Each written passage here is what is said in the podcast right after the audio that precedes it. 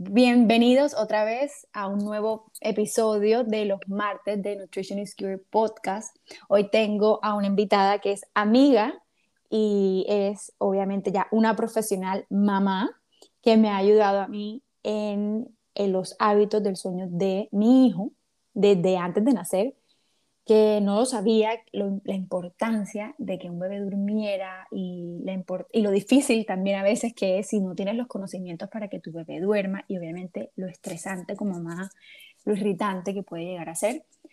Entonces hoy decidí traerles a Camila Martelo. Hola Cami, ¿cómo estás? Bienvenida. Hola Juli, muchísimas gracias por la invitación. Ay, gracias a ti por aceptarla.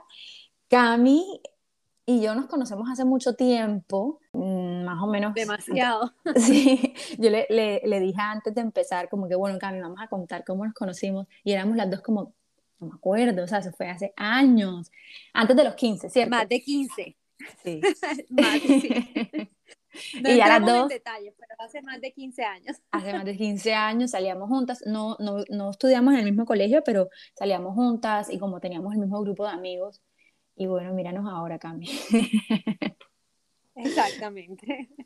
Vamos a lo que vinimos. Vamos a hablar del sueño del bebé. En, por ti aprendí que es tan importante. Tenemos varias preguntas, pero primero quiero preguntarte cómo llegaste tú a ser consultora de sueño. Mm, bueno, Julio, o sea, en verdad la respuesta es súper corta. Tenía un cansancio. Mm. Estaba súper cansada. Tenía, em, tenía Enzo, mi primer hijo, él tenía como ocho semanitas y eh, no voy a decir que dormía mal, pero en realidad era yo sola. Mi esposo, mi esposo trabajaba todo el día, entonces claro, uno piensa que las siestas a veces son, van a ser el mayor problema y en realidad, perdón, uno a veces piensa que la noche es el mayor problema, pero en realidad a veces las siestas también. Entonces, como que no me alcanzaba el día para nada, yo a veces había horas en que, claro, lo estaba cargando para dormir, entre la lactancia, todo el tema, yo no comía. Después en la noche, a la una, a las dos, a las tres, a las cuatro de la mañana se despertaba, que si por chupo, que por tetero, millones de cosas. Y yo dije, no, algo tengo que, tengo que, tiene que cambiar porque somos este bebé y yo, y, yo tengo que estar bien si quiero que mi hijo esté bien. Entonces, súper juiciosa siempre he sido, entonces cogí dos libros que me recomendó mi pediatra y empecé a leer. Y al mismo tiempo me salió un curso de un programa de recién nacidos online y lo cogí. Y empecé a explicar mm. todo y, y, es, y es normal que hayan diferentes teorías, como que un libro me decía una cosa, el otro decía otra cosa, la consultora decía otra cosa, y fui como uniendo las piezas a lo que a mí me parecía que hacía más sentido, y a lo, me acuerdo perfecto, a las 12 semanas dormía 12 horas y eso fue una mm. maravilla, me transformó la vida y siempre quedé como con la raquita de, de, de, querer hacerlo y siempre me interesaba el tema y mamá que conocía, mamá que le hablaba del tema, hasta que después me di cuenta que se podía volver eso una carrera, encontré una certificación con la que me sentí súper cómoda, segura y me certifiqué, me certifiqué casi al inicio del 2020, o sea, empezando pandemia. Imagínate. O sea, tú empezaste como todas nosotras que no dormíamos y entiendo, tú, tú no vives en Colombia, porque en Colombia por lo general hay bastante ayuda, pues si no hay ayuda, una persona en tu casa que te está ayudando, si no tienes a tu suegra, tienes a tu mamá, tienes a tus tías, a tus primas que pueden ayudarte a la final, pero entiendo que tú estabas solita. Solita. No tenías a tu mamá en...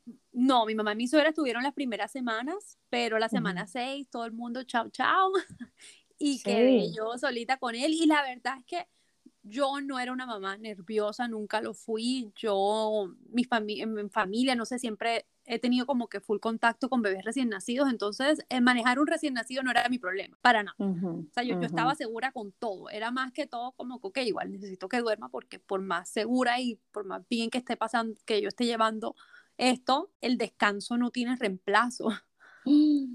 Y es que es una cosa que uno trata de no ser, de no ponerse irritable, pero es que a veces es inevitable. Sí, sí, sí, y, es que el, el, sueño, o sea, la falta de sueño hace que, exacto, que uno tenga más dificultad regulando las emociones, e incluso a mí me pasa ahora, eso no me pasaba en ese momento, pero cuando yo duermo mal, no regulo bien mi alimentación. O sea, usualmente me doy cuenta que como de más los, los días que pasé mala noche. Es impresionante. Claro.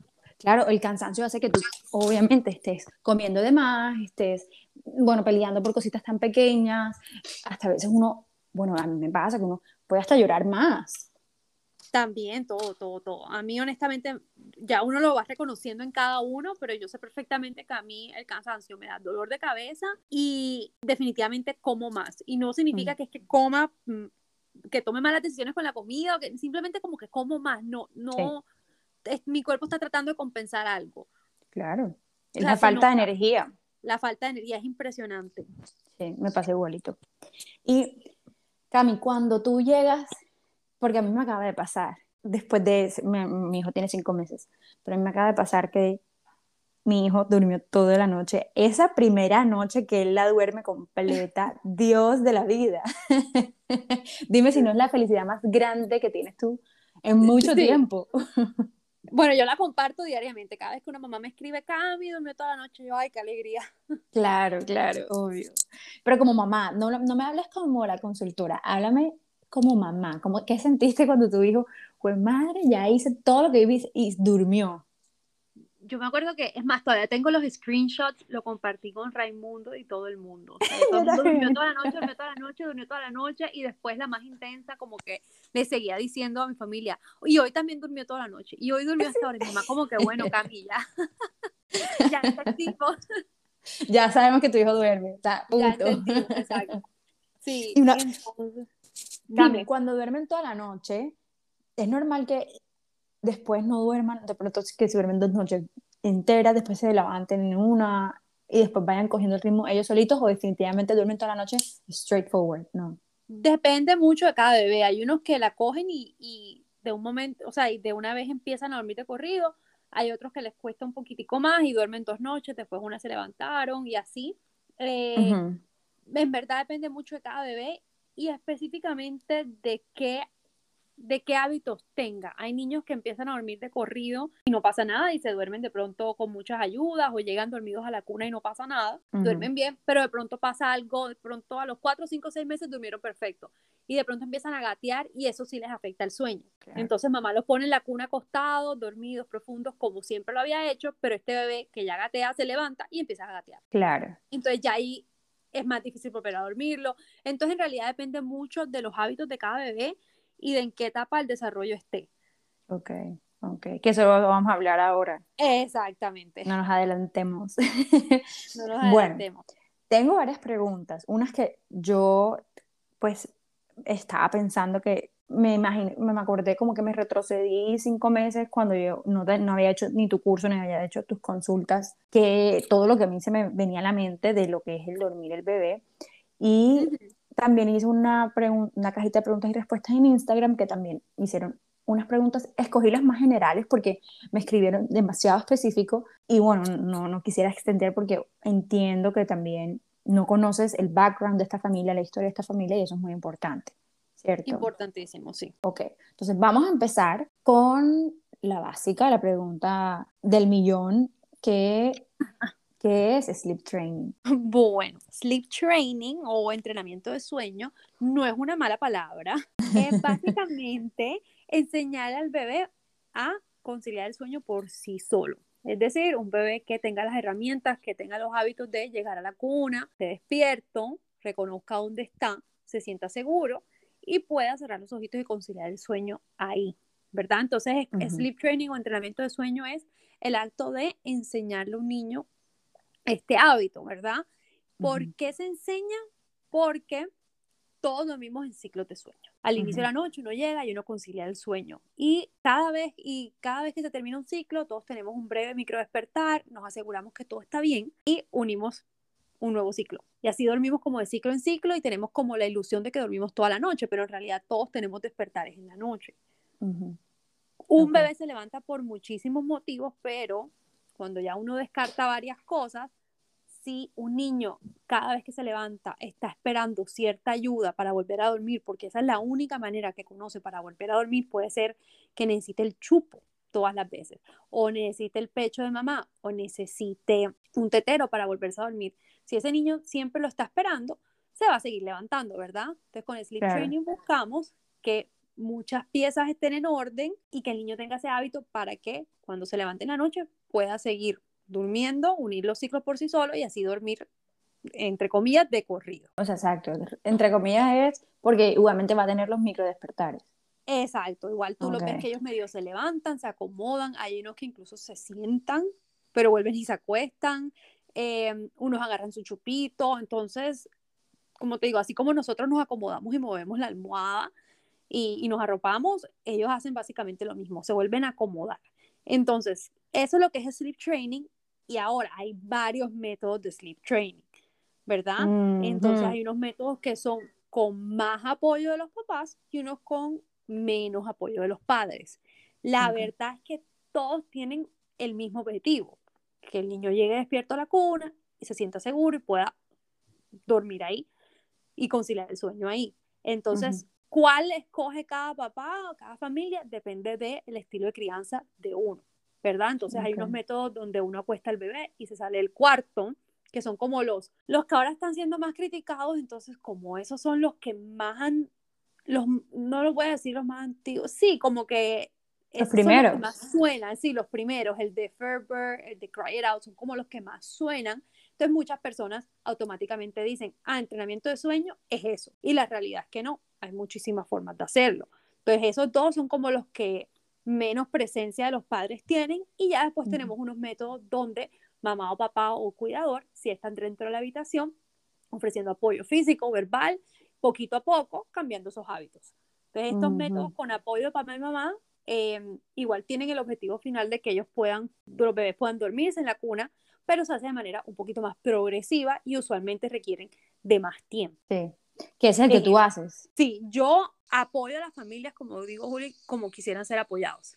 ¿verdad? A mí ya a veces sí me han llegado familias que, que de pronto ya hicieron un método de Ferber y me dicen, ya lo hice, quisiera ajustar detalles, pues yo no voy a confundir al niño y de pronto volver a cambiar algo, ¿verdad? Y entonces ahí como que, eh, y eso es lo importante, a mí me parece, y lo que hacemos también en la academia cuando certificamos consultoras. Una consultora debe estar capacitada en absolutamente todos los métodos porque siempre vas a encontrar familias que hicieron X o Y método, ¿verdad? Y lo importante es saber apoyar. Entonces, eh, pero en su mayoría te podría decir que el 99% de las familias que se acercan a mí quieren un método más progresivo. Y, más. A ver, no, sin, sin ánimos de crítica hacia la que, hacia la que, hacia la que no lo hace tan progresivo, un poquito que también tengan como la necesidad del niño en cuenta, ¿no? Como, sí. y independientemente de cuál es la necesidad, si el niño está acostumbrado o el bebé está acostumbrado a que lo dejen dormir y está llorando y lo dejen dormir, listo. Pero a veces el niño necesita como que más presencia, más, no sé si se me vas a corregir, pero que lo soben un poquito más, que estén el típico, ¿no? Sí y no. Te sorprendería, Juli, que a veces hay familias que dicen, Cami, y me pasó con una mamá, y fue un caso impresionante. Ella estaba haciendo el método progresivo, no sé qué, y la bebé, y ella ahí al lado de la bebé, y la bebé lloraba, lloraba, y esta mamá tuvo un momento donde dijo, no, yo tengo que dar, hacer una pausa. Y yo tengo que darme una pausa para yo regularme, para poder regular a mi bebé. Y la mamá salió de la habitación y la vez calmó y se durmió. y la mamá quedó, ah, ¿ah? Ok, no, no, me sorprende. ¿Verdad? No, y, y, y, muchas familias también a mí me dicen, me pasó esto y salí y se durmió.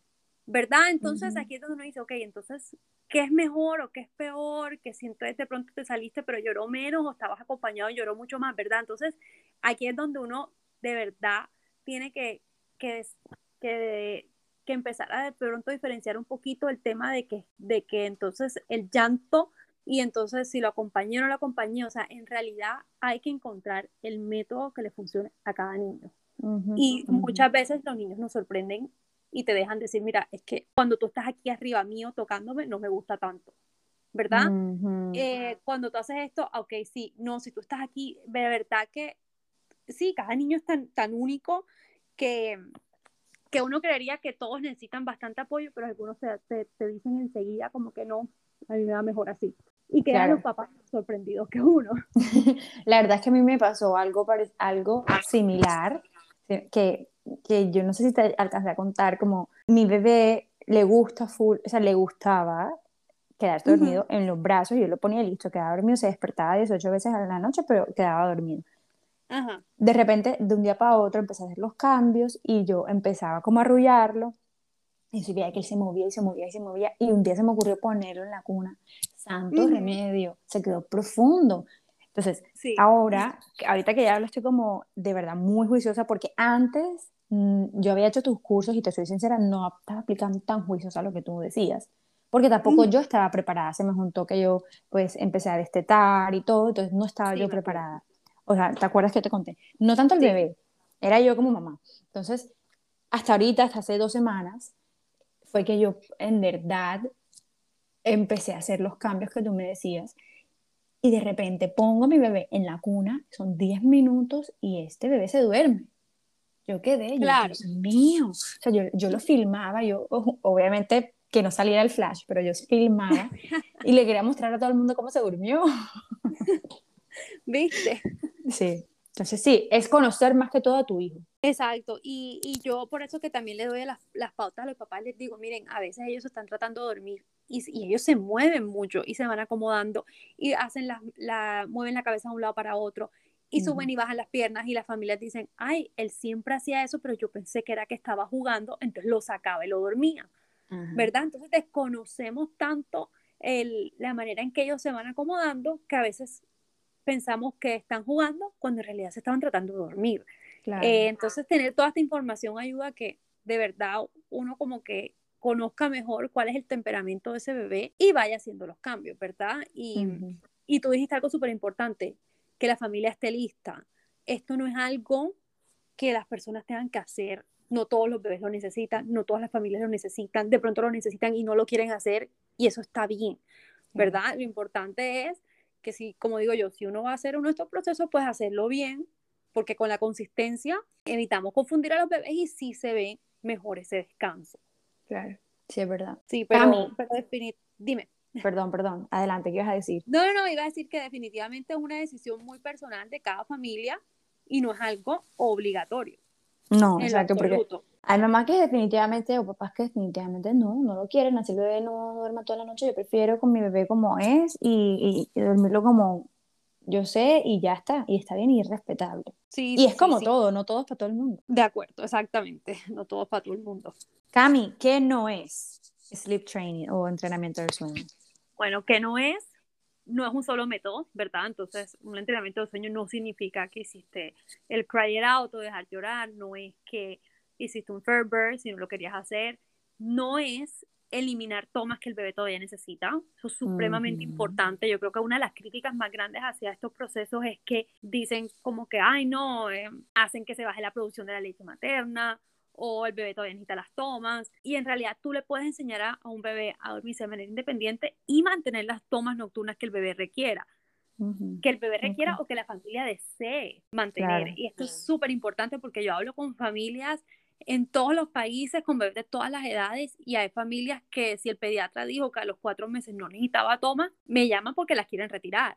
Y hay familias que tienen niños de 18 meses y me dicen, yo sé que no la necesita, pero yo quiero mantener la toma. ¿verdad? Claro. como dijimos, es algo tan personal que cada quien decide si le quiere seguir dando la toma a su bebé o no. Entonces, tú, te, amoldas a eso. Exacto, exacto. Entonces, si una mamá, eh, conozco muchas mamás que están con lactancia materna, ellas me dicen, yo prefiero que duerma y si yo me siento muy cargada, yo me extraigo, ¿verdad? Pero ella dice, yo no le voy a dar tomas que el bebé no necesita. En cambio, mamás que dicen, no, yo sí quiero mantener la lactancia y quiero darle dos tomas, ¿verdad? Entonces es completamente personal. La verdad es que las únicas personas que tienen derecho, digo yo, a opinar sobre el sueño del bebé y, tomar decisiones son las personas que están manejando el sueño de ese bebé. La mamá, prácticamente. La mamá, y sí me he encontrado con muchísimos papás supremamente ¿Ah, involucrados. Entonces, uff, una cantidad. Y eso me, me encanta. Y entonces yo digo, bueno, si papá es quien está haciendo las cosas, pues papá también tiene una, un poder de decisión, ¿verdad? Claro, obvio. Em, entonces, muy personal, muy personal, pero definitivamente mm, eh, un entrenamiento de sueño no es un solo método y no es descuidar las necesidades del bebé. Perfecto, entendí esa parte. Cami, ¿a qué edad se recomienda hacerlo? Yo personalmente recomiendo hacerlo eh, a partir de los cuatro meses y medio, cinco, digamos cinco meses. Antes de los cinco y hasta los cinco años, seis años, siete años, hasta la adolescencia. No hay de edad. Hay muchas mamás que me encuentro que tienen hijos de tres años y medio, cuatro, cinco, y sientes como que ya se rindieron y en realidad hay muchísimas cosas que podemos hacer con niños más grandes porque sí es verdad que hay niños que se siguen levantando en estas edades. Dios mío. Entonces, no hay límite. Y antes de los cinco meses, o sea, desde recién nacidos, que fue el programa que viste tú, hasta los cinco meses, lo que hacemos es, como digo yo, sleep shaping, moldeando hábitos. Que tú vayas conociendo la teoría. Ah, ok, esto es lo que es una ventana de sueño, estas son las señales de sueño de mi bebé, conociendo, estableciendo una buena alimentación que favorezca también el descanso. Y va uno como moldeando los hábitos, pero de manera muy tranquila, muy suavecita, siempre al ritmo del bebé. No es nada como estructurado.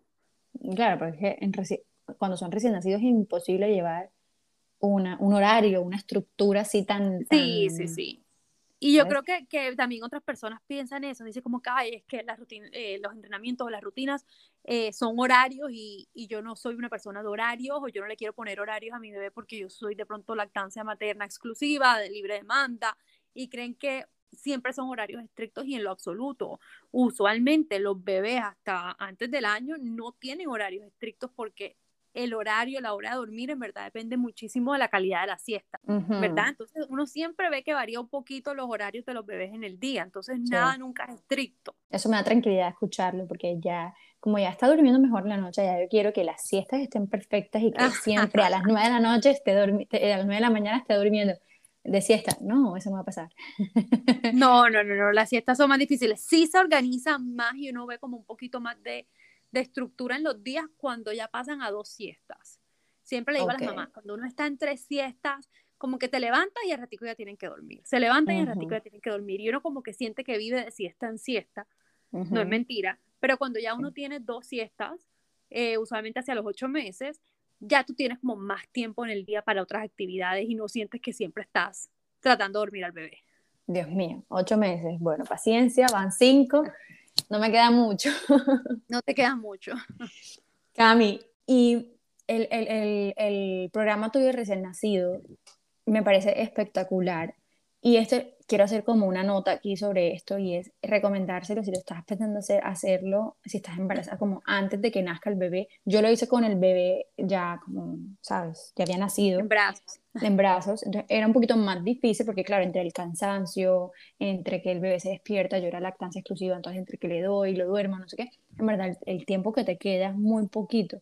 Si tú todavía, si estás embarazada y, y lo quieres hacer, aprovecha ahora que tienes el tiempo y si no, pues te, va a tocar como a mí y nada, más, más, pues lo vas a hacer un poquito más, más lento y eso, pero si lo estás haciendo, si lo quieres hacer, hazlo antes de que nazca. Es mejor, así compras todo lo que necesites y, y está preparadísimo, ¿cierto? Sí, gracias por, la recomendación, pero sí, sí es verdad, en las últimas semanas de embarazo uno tiene más tiempo para absolutamente todo. Claro. Entonces, igual, igual uno, la, uno hace las cosas y uno se va acomodando con los bebés, pero sí es más chévere que puedas hacerlo antes y, y también puedas comprar las cosas, exacto. Sí. Comprar las cosas que, que, te van a favorecer el descanso. Claro. A mí, esta fue la pregunta. A ver, mis mensajes directos estaban inundados de esta pregunta. Ajá. Porque claro, no sé si, o sea, obviamente fue coincidencia que el viernes pasado, hoy estamos lunes 9 de mayo, el viernes pasado fue la primera noche del bebé que durmió entero. y, como tú decías al principio, yo le quise decir a todo el mundo y obviamente lo puse en mis historias y obviamente me preguntaron, ¿cómo hiciste? ¿Cómo hiciste? Y yo no tengo ni idea, o sea, me, enseñaron a mi bebé. yo no tengo ni idea de otros bebés. Entonces, me parece perfecto que ahorita lo estamos grabando y lo que más me preguntaron fue cómo lograr que duerman toda la noche. Y yo dije, eso se lo voy a hacer a Camila, que es la experta.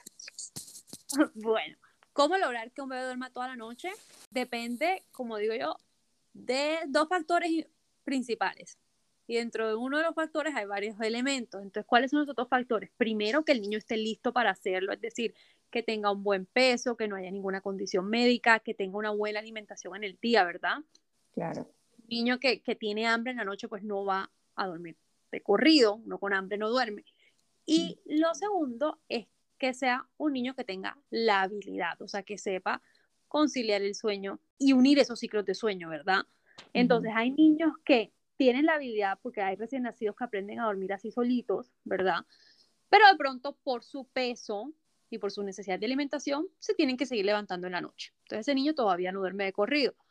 Al contrario, hay niños de pronto de 9, 10 meses que ya tienen el peso bien, no necesitan las tomas nocturnas, pero como no saben cómo conciliar el sueño, se siguen levantando y piden cualquier ayuda extra. También hay niños que tú los apuestas dormidos y duermen toda la noche y no pasa nada, y nunca pasa nada, ¿verdad? Esos son, como digo yo, unos pocos, porque si fuesen la mayoría, pues no fuese tan popular este tema, ¿verdad? Claro. Y entonces, ¿qué, qué otras cosas, cómo hacen como esos cinco elementos, por así decirlo? Primero, la alimentación. La alimentación y peso, que tengan una buena alimentación en el día y que no necesiten, obviamente, esas tomas nocturnas. Y ojo, a veces ellos se siguen levantando por costumbre. Si tú sigues ofreciendo siempre de pronto un tetero de 5 onzas a las 2 de la mañana, pues tu bebé se lo espera, ¿verdad? Eh, entonces ahí ya es como mirar, ok, si lo necesita, no lo necesita, o de pronto yo le podría ofrecer estas 5 onzas en el día, porque un bebé que deja las tomas nocturnas no es un bebé que come menos o que baja de peso, es un bebé que simplemente hace una distribución de sus calorías y las pasa todas para el día. Y se las vas quitando paulatinamente. ¿Cómo? Se los vas quitando progresivo. De acuerdo. Entonces esa es la primera alimentación. La segunda, un buen descanso diurno. Es completamente falso que un niño cansado va a dormir mejor. Al contrario, cuando ellos no descansan bien de día, el cuerpo va acumulando un poquito de cortisol, un poquito de cortisol, un poquito de cortisol. Y ojo, el, cortisol lo tienen supremamente satanizado. El cortisol es una hormona y todos lo necesitamos para levantarnos en el día, ¿verdad? Eh, entonces, ellos van acumulando un poquito de cortisol, de cortisol, de cortisol, que cuando ya llega la hora de dormir, hay tanto cortisol en el cuerpo que se les dificulta conciliar el sueño y permanecer dormidos. Mm. Entonces ese cortisol pelea contra la melatonina, que es la hormona del sueño. Entonces en realidad no tienen un descanso placentero, se levantan más o pelean mucho al momento de dormir. Y ahí es cuando uno, si uno con un bebé que hizo malas siestas, uno lo está tratando de dormir y uno sabe que ellos tienen sueño, pero ellos están peleando el sueño. Y uno se puede pasar dos horas durmiéndolo y nada, no se duerme. Entonces, un buen descanso diurno. Que sepan y que reconozcan las mamás, digan, ok, mi bebé tiene esta edad, más o menos debería dormir esto, si está durmiendo esta está bien, si las está durmiendo y se levanta descansado, o al contrario, se está durmiendo súper irritado. Entonces, reconocer como la, las necesidades de sueño es súper importante. Entonces, alimentación, si estás. Tercero, unas, unas buenas rutinas, ¿verdad? Que el niño unas buenas rutinas antes de dormir, que el niño reconozca. Oye, me, me, apagaron las luces, me, me, no sé, me pusieron la pijamita, me hicieron un masaje y después de todas estas acciones, a mí siempre me acuestan en mi cuna. O a mí me dan mi tetero y yo me duermo. Entonces, que haya una serie de actividades que el niño reconozca como su rutina antes de dormir. También súper importante. Otro elemento, una hora de dormir apropiada tendemos a pensar que entre más tarde los dormamos, los, sí, los acostemos, más, más tarde se van a levantar y es completamente falso. La mayoría de niños se levanta entre 6 y 7 de la mañana. Eso es normal, no es que sean madrugadores, eso es lo normal para un bebé. Y, si, no, y si entendemos que ellos necesitan 11, 12 horas de sueño en la noche, con o síntomas, pero 11, 12 horas, uno dice, ah, ok, yo debería estar acostando a mi hijo entre 6 y media 8 de la noche máximo, ¿verdad? Entonces, una hora de dormir temprana siempre va a favorecer un mejor descanso diurno. Si mi hijo se levanta a las 6 de la mañana, yo cuento una, un día de más o menos 12 horas, mi hijo a las 6 y media de la tarde, más o menos 7, se debe estar durmiendo. ¿Verdad? Hoy se levanta a las 7 de la mañana, a las 7 y media, 8 más o menos se está durmiendo, para darle la oportunidad de dormir esas 11, 12 horas. Claro. Que aquí es, es supremamente, es, es, muy, ¿cómo se dice? Como no, no es, no es costumbre. No, no es costumbre para nada. Y, y, como, pero como hablamos tú y, tú y yo el otro día, tendemos siempre a espantarnos o la sociedad se espanta con una hora de dormir temprano, pero si el niño tiene sueño, ¿por qué no lo vamos a dar descansar? Cuando al contrario, imagínate tú decirle a una persona, ay, el bebé tiene hambre, pero no, está muy temprano, no le des comida, ¿verdad? Ajá. Dios mío, te caen encima. Exacto, uno siempre está, está todo el mundo pendiente y comió y cuánto comió y cuándo le toca comer, pero nunca estamos pendientes. Y si durmió, ¿y será que tiene sueño? O el pobrecito no lo duerma tan temprano, pero yo no digo, ¿por qué pobrecito si tiene sueño? Claro. Nadie le negaría comida a un bebé con hambre porque le negamos sueño a un bebé con sueño. Claro. Que eso es por lo general lo que pasa, sin saber. Sí, 100%. 100% y es porque en general en la sociedad a nosotros nos cuesta mucho aceptar que tenemos sueño. Decimos, ay, que estoy cansado porque trabajé mucho, ay, que sueño, eh, o no, es que estoy muy estresado, es que tengo de todo, pero muy pocas veces decimos, uy, es que tengo sueño porque no he dormido bien, eh, o tenemos sueño y en vez de dormir tomamos café, o sea, siempre estamos como dejando el sueño a un lado. Uno puede estar muerto de sueño, pero me veo la serie, ¿verdad? Sí, exacto, o me quedo en Instagram. o me quedo en Instagram. Entonces, desde, desde grandes, y, yo siempre trato de hacer esto con mi hijo y invito a todas, es como que vamos a que ellos a enseñarles que identifiquen cuando tienen sueño y a, y establecer una buena relación con el sueño. Yo a mi hijo le digo, ay, tienes sueño, qué rico, vas a descansar, se levanta, ¿cómo te sientes? ¿Descansaste? ¡Qué delicia! Claro. O sea, que ellos vayan identificando que el dormir es bueno y que tiene un efecto eh, positivo, que se siente bien cuando descansa. Y lo más lindo del mundo es cuando ya él se siente cansado, que él mismo se va subiendo a la cuna. O sea, él ya sabe que descanso. Eh, ay, sí, es mi orgullo, mi orgullo cada vez que se va a dormir solo.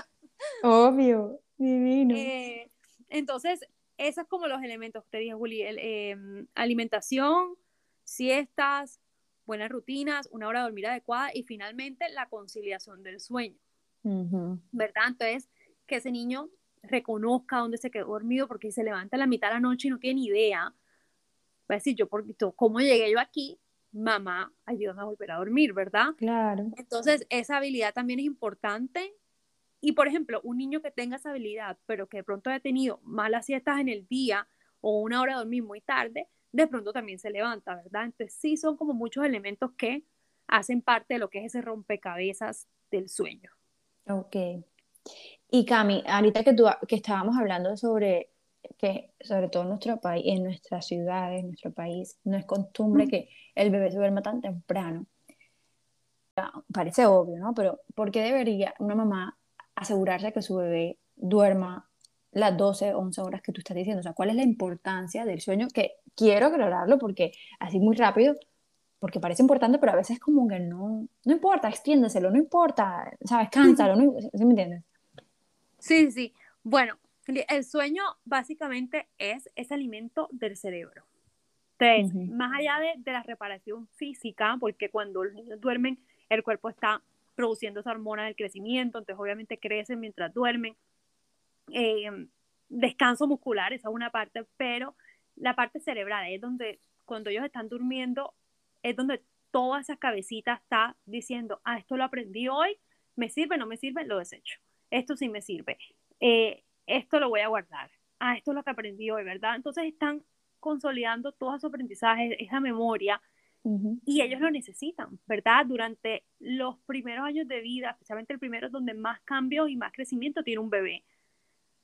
Y eso, y para eso está el sueño, para esa reparación cerebral, ¿verdad? Muscular y cerebral. Entonces, más allá de que es que está durmiendo y es un descanso, también está creciendo y está aprendiendo cuando duerme.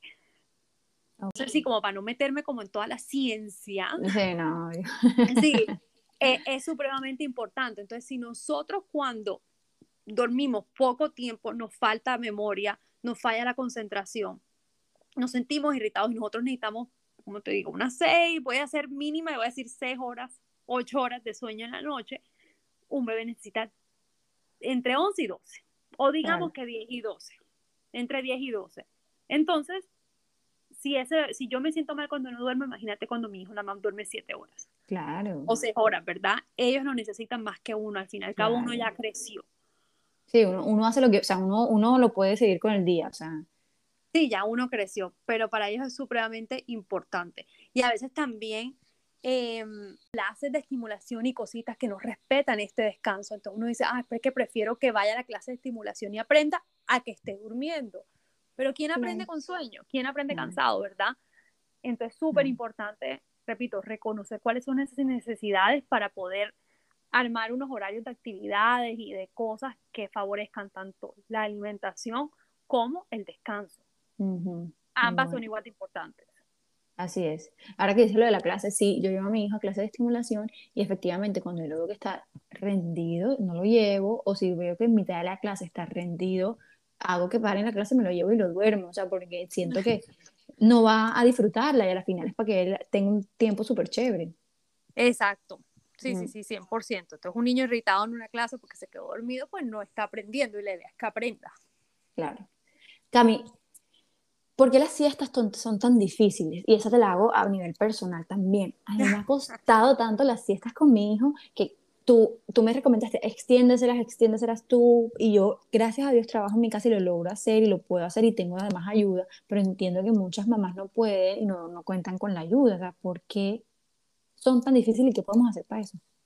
Bueno, las siestas en realidad hasta los 5 o 6 meses todavía están como en maduración, el sueño diurno. Entonces por eso tú a los 5 meses todavía estás como peleándolo un poquito.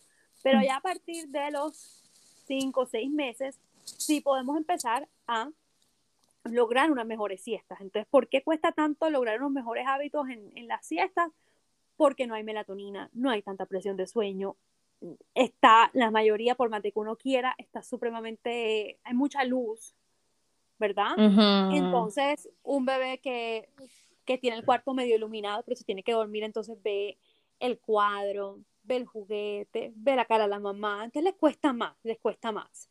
Ya a partir de los 5 o 6 meses, si uno quiere, uno sí puede hacer un sleep training en las siestas, ¿verdad? Que con todo y eso cuesta más. Yo cada vez que tengo mamás en, en consulta les digo, mira, la noche va a ser más fácil que las siestas. Pero eventualmente uno sí la logra. ¿Qué recomiendo yo para las siestas? Primero, eh, que no estén muy cansados. Entonces, tener muy claro cuánto tiempo tolera mi bebé despierto antes de sobrecansarse. Un bebé sobrecansado siempre va a tener más dificultad para dormirse en la siesta. Entonces, primero, tener bien claras esas ventanas de vigilia. Segundo, tener una rutina para las siestas también cortitica, pero que exista, para que ese bebé se dé cuenta de esa transición de, ah, yo estaba jugando en la sala y ahora estoy ya en mi cuarto y están, me están preparando para dormir. Claro. O sea, una rutina chiquitica puede ser tipo cambio de pañal, si es una niña le quito el lazo, si, ¿sí me entiendes? Y bajo cortinas, prendo el ruido y listo.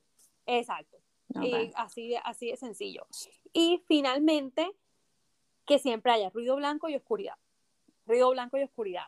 Y aquí entra un tema que siempre me preguntan, ay, pero entonces no se va a acostumbrar siempre a dormir con ruido blanco, ¿verdad? siempre con oscuridad. Yo lo que digo es, mire, si uno está en la casa, uno usualmente quiere descansar y se va al cuarto y uno baja las cortinas, ¿verdad? Eh, y, uno, y uno se acomoda, uno se quita los zapatos. Entonces, si si puedo darle a mi bebé un buen ambiente de sueños porque estoy en mi casa, se lo ofrezco. En el momento que tenga que salir, hago lo que pueda, ¿verdad? Pero no podemos estar como sacrificando un buen ambiente y una buena siesta en la casa por el que estar cuando salga. Claro, que son esporádicas además. Exacto, todo en la vida es un balance, como digo yo, 80-20, el 80% mm. del tiempo estoy aquí en la casa y el 20% estoy por fuera y la fiesta y las siestas serán on the go. Y también es de temperamento. Hay niños que se les va a facilitar más que a otros, así como hay adultos que se duermen donde sea y otros que no. Los niños que viajan mucho o están siempre en la calle van a tener mayor facilidad de dormirse en la calle porque tienen más práctica. Entonces, eh, es ir encontrando el balance, pero normal que cueste más, también se pueden trabajar. Pero sí hasta los, hacia los seis meses ya empieza a ser un poco más fácil. De todas formas, aunque yo sé que me van a decir de todo. Yo compré un ruido blanco portátil. Yo también lo tengo. El Hush by Yoga Sleep, que es como una bolita gris. Ese lo compré y, me, voy me voy de viaje ahorita, me lo voy a llevar. ¿Por qué? Porque si le puedo facilitar eso, si tengo esta, este, esta como acceso, porque lo voy a dejar. Si yo sé que ya mi hijo duerme con, con el ruido blanco, ¿cierto? Sí, sí, sí. Yo también, yo tengo, yo no tengo uno ni dos, aquí como cinco. Ya imagino. imagino tu casa en cada esquina. todo el mundo en mi casa, mis papás, mis suegros, todo el mundo ya viaja con sonido blanco. O sea, eso es una ah, bueno, sonido blanco. Yo, le digo ruido blanco porque te voy a confesar, Cami, yo dormí con mi bebé creo que dos meses en el cuarto, detestaba ese sonido yo. No me lo aguanto, pero entiendo que para mi hijo es mejor, entonces ya yo lo dejo y le digo ruido, pero ajá, es sonido blanco. Es sonido, ¿verdad? Sí, sí, sí. Sí, hay personas que lo aman y hay personas que dicen que no. O sea, que no pudieron. Yo no puedo con eso, pero bueno. Yo duermo con ruido blanco y yo nunca dormí con eso. Exacto, no, yo tampoco. Y, por ejemplo, a, mi esposo le encanta, yo, yo no puedo.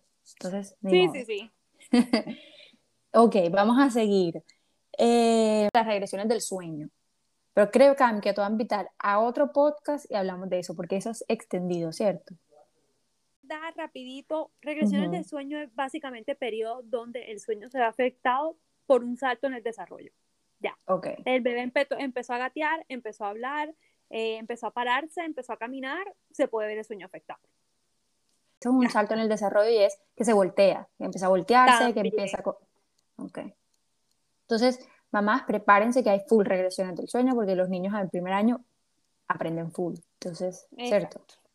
sí, lo importante es mantener los hábitos, es decir, si mi hijo en verdad ya no tenía tomas nocturnas hace rato y de ahora de un momento a otro se empieza a levantar porque se está, está dando pasitos, lo acompaño, ¿verdad? Le ofrezco mi, mi, mi compañía, pero no le ofrezco una toma en la noche para dormir si ya no la tenía, ¿verdad? Claro. Trata uno de mantener lo, lo logrado. Exacto. Con mucha paciencia. Mucha.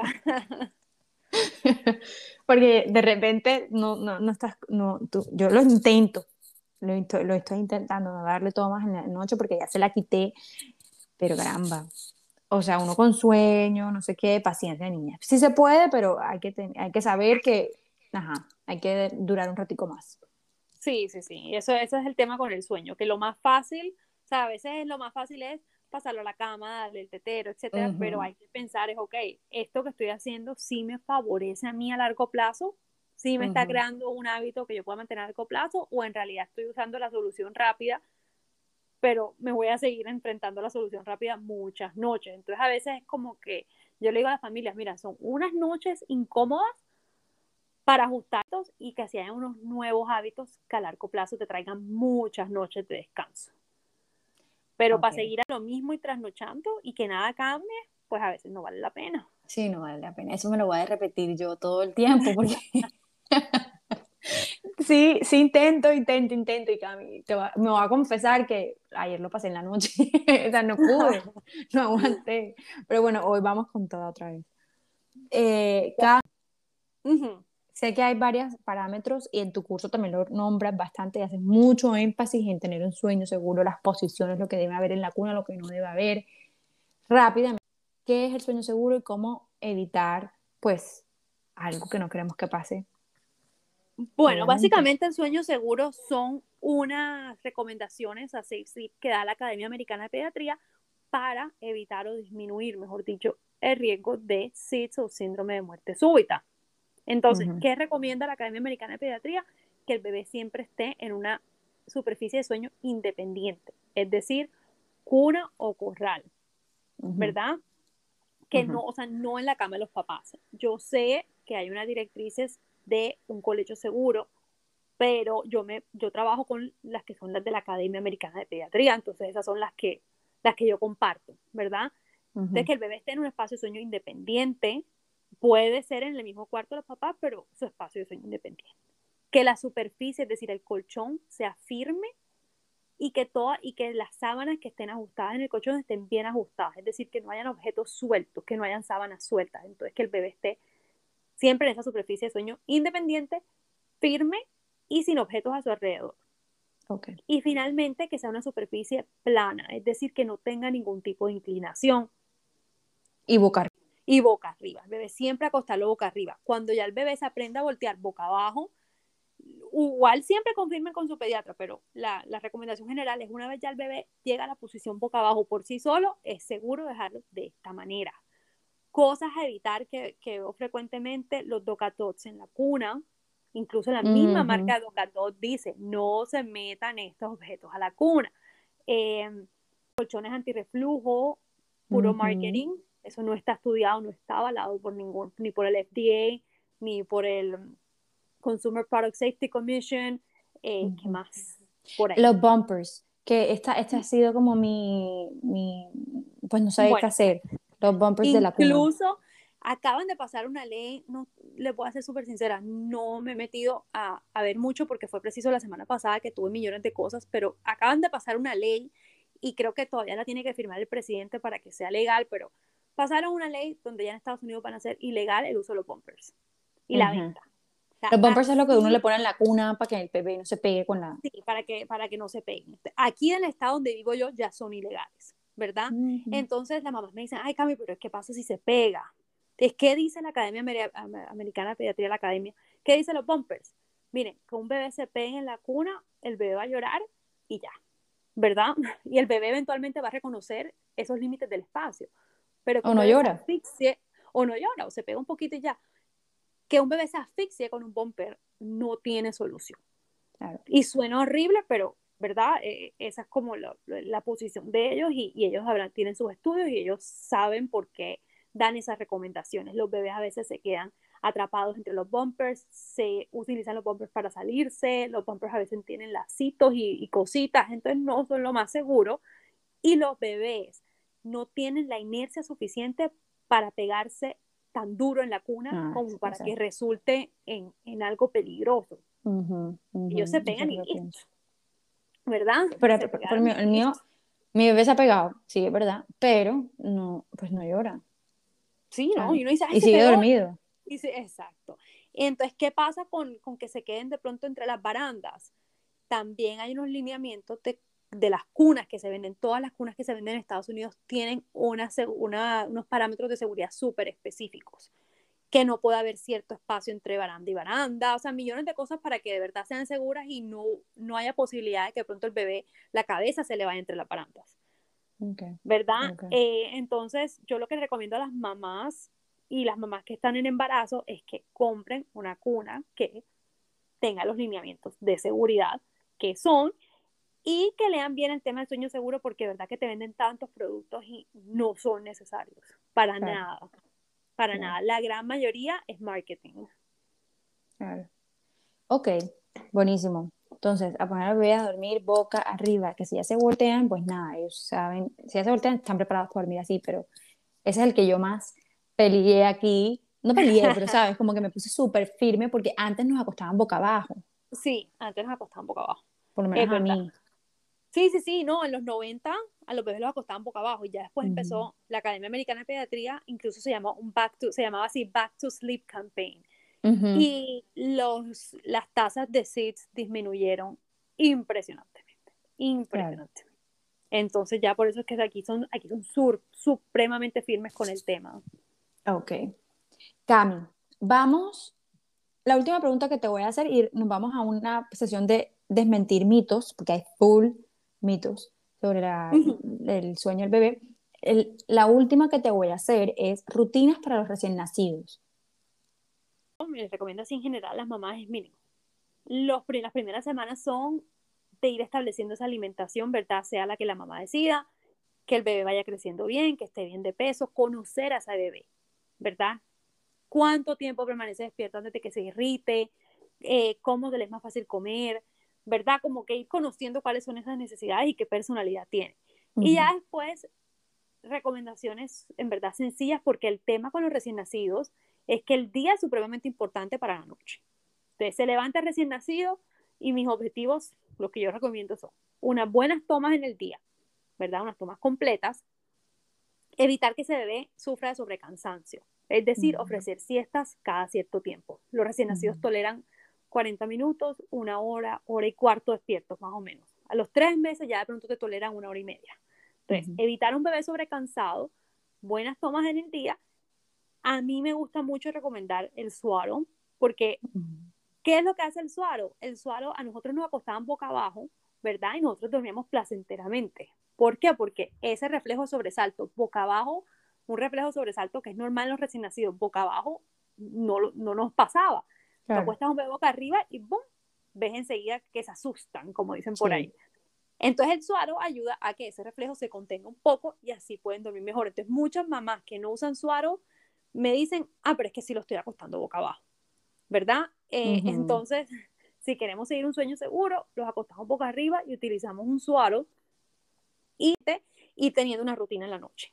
El baño, muchas personas se estancan en el baño y dicen que es que yo lo baño porque no duerme bien y en realidad el baño no es lo que va a hacer que un bebé duerma mejor o peor. Hay niños a que no les gusta, los irrita más y si el baño no está funcionando, pues no tienen por qué forzarlo, ¿verdad? Una rutina para recién nacidos puede ser eh, baño o no, tetero, perdón, pijama, tetero, saco gases y lo puesto en la cuna o tetero, saco gases, le leo un libro. A veces pensamos que los libros son para niños más grandes, pero yo le estoy leyendo el mío de los dos meses y es un breve momento, breve, donde le estoy mostrando unas imágenes y ya. Si no quieren que sea libro, puede ser una canción, puede ser una oración, ¿verdad? Pero simplemente un breve momento para que el bebé no, identifique de pronto enseguida el comer con dormir y acostarlos en la cuna. Y eso también sirve si tienen reflujo, ¿no? Que, que que si lo cuesta, que lo, cuesta casi que enseguida de comer, les da más. Entonces, Exacto, y a veces las mamás dicen, ay, es que yo no puedo acostarlo despierto porque tengo que sostenerlo por el reflujo cierto tiempo, pero al contrario, si tú le das la toma con tiempo, de pronto le das la toma al inicio de la rutina, de un momento de que, de que le das la toma hasta que termine la rutina, de pronto lo pudiste acostar despierto porque lo sostuviste todo ese tiempo derechito. Claro. Entonces, esa es una buena rutina muy eh, básica, muy de conocer a tu bebé. Exacto. Menos es más con la rutina. Y último tip, no eh, prendidas en el cuarto. La luz le indica al bebé que es hora de despertar. Entonces a veces veo que dejan luces prendidas, mm. night lights, que si la lamparita para ver al bebé. No, no, no, no. todo apagado. Queremos que la noche sea noche y en el día sea día. Buenísimo, gracias Cami. Vamos a hacer lo de mitos y la verdad y, o mito. Cami, ¿es verdad o es mito? Y una pequeña explicación de por qué y ya está. Ok. ¿Te parece? Ok. Entonces, vamos a desmentir. El primero, sleep training es dejar llorar al bebé. No. Sleep training es una variedad de métodos para enseñar al bebé a dormir por sí solo. Ok, entonces es mito. Dos, entre más cansado el bebé, mejor para dormir.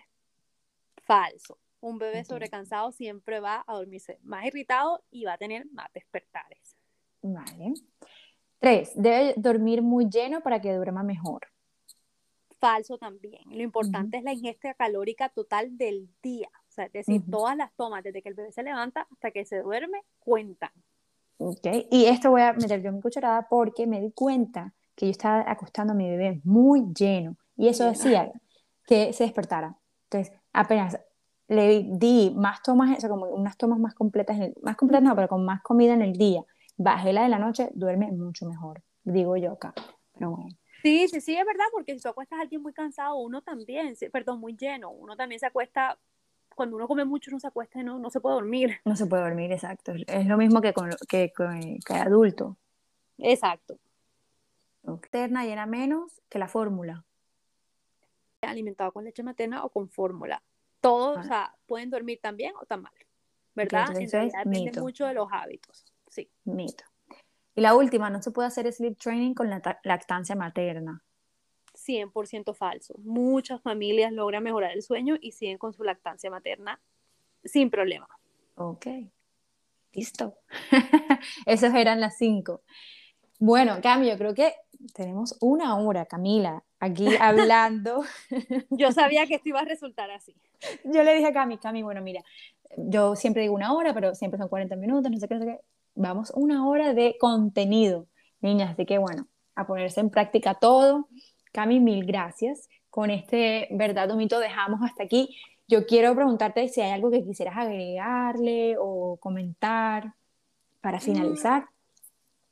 Juli, no, yo lo que les invito, a la, mi invitación siempre a las familias es como que entiendan cuáles son las necesidades de sueño de sus hijos. En, mi, en el link de mi perfil en Instagram pueden descargar una tabla de sueño donde yo tengo todas las necesidades, por así decirlo, por edades de descanso. Y no hay mucho ruido, muchísimo alrededor del tema del sueño. Muchos no hagas esto, si hagas esto, esto es bueno, esto es malo. Y de verdad que a veces tanto ruido nos impide tomar buenas decisiones o, o de pronto como decisiones consistentes. De verdad que simplemente tenga una conversación en familia o que la mamá sea honesta consigo misma y diga, ¿será que yo sí necesito hacer unos cambios, verdad? ¿O será que no? Nadie tiene por qué obligarlos a hacer cambios y tampoco nadie debería convencerlos de no hacer cambios porque la decisión está en uno y en la dinámica familiar. No le tengan miedo al tema, pregunten si están interesadas en trabajar con, una, consultora, pregunten, ¿verdad? Escojan con la que se identifican y no se olviden, o sea, no piensen jamás que la decisión es algo egoísta necesitamos estar bien como mamá para estar bien para nuestros hijos. Una mamá que no descansa es una mamá que de pronto no tolera bien las pataletas en el día.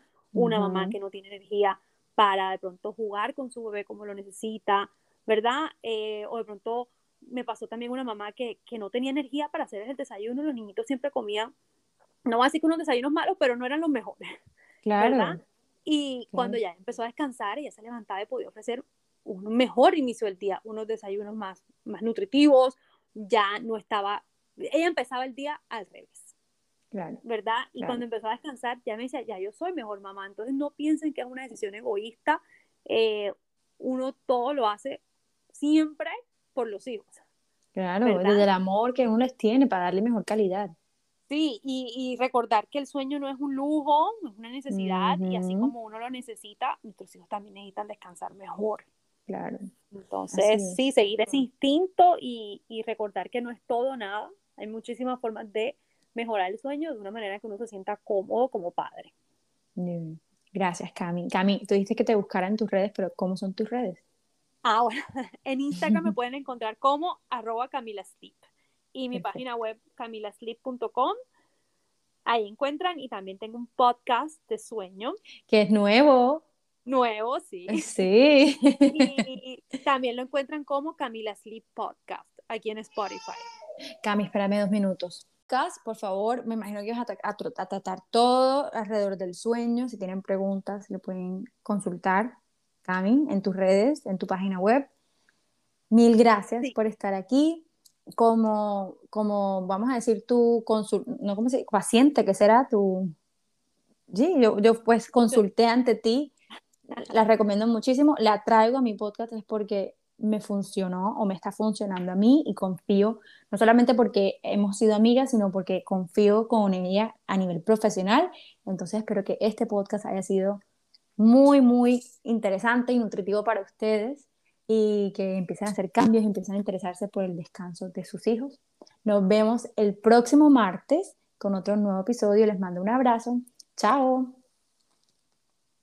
Listo, Gami.